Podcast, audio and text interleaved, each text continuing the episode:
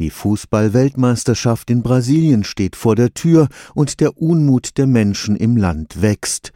Die gewaltsamen Proteste gegen den Bau völlig überdimensionierter Stadien, die Zwangsumsiedlung von Tausenden von Menschen wegen der Sportbauten, die nur auf Profit bedachte Vorgehensweise der FIFA, das war eines der Themen der 18. Karlsruher Gespräche am vergangenen Wochenende. Eine Veranstaltung des Zentrums für angewandte Kulturwissenschaft des Karlsruher Instituts für Technologie dass selbst in so Staaten wie Deutschland, wie der Schweiz und den USA letztlich dieses ja auch überhaupt nicht mehr versteckt. Das ist so offenbar, es ist belegt, dieses absolut korrupte Gebaren der FIFA hingenommen wird. Ich glaube einfach, die FIFA hat, und das nutzt sie schamlos aus, das Glück, über eines der begehrtesten Güter der Jetztzeit zu verfügen. Und zwar die Fußball-WM. Noch vor zehn Jahren waren eigentlich die Olympischen Spiele das größte Sportereignis und auch das geldwerteste. Aber das hat sich verändert. Mittlerweile ist die Fußball-Weltmeisterschaft das Produkt schlechthin. Es gibt kein lukrativeres. Dr. David Danilo Bartelt leitet das Brasilienbüro der Heinrich Böll Stiftung.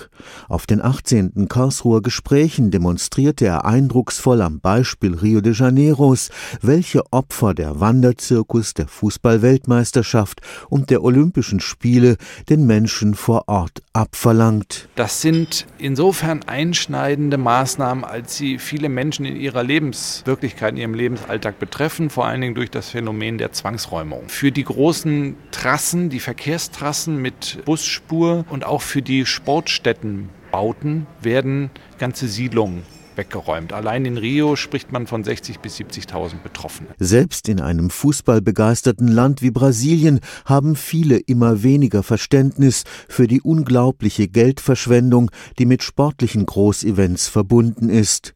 Wie einst in Sochi sieht es auch auf den Großbaustellen in Rio aus. Die Realität des Arbeitsschutzes ist prekär und die wird sich weiter prekarisieren. Das heißt, es werden wahrscheinlich noch mehr Arbeiter sterben bei den Stadienbauten und die Stadien werden dann wahrscheinlich, wenn alle dann wieder weg sind, so in acht, neun Monaten, wenn die dann anfangen, in sich zusammenzufallen, weil sie halt so schlampig zusammengehauen wurden. Dr. Bartelt sieht voraus, dass die Weltmeisterschaft vom 12. Juni bis 13. Juli von gewalttätigen Protesten begleitet sein wird. Stefan Fuchs, Karlsruher Institut für Technologie.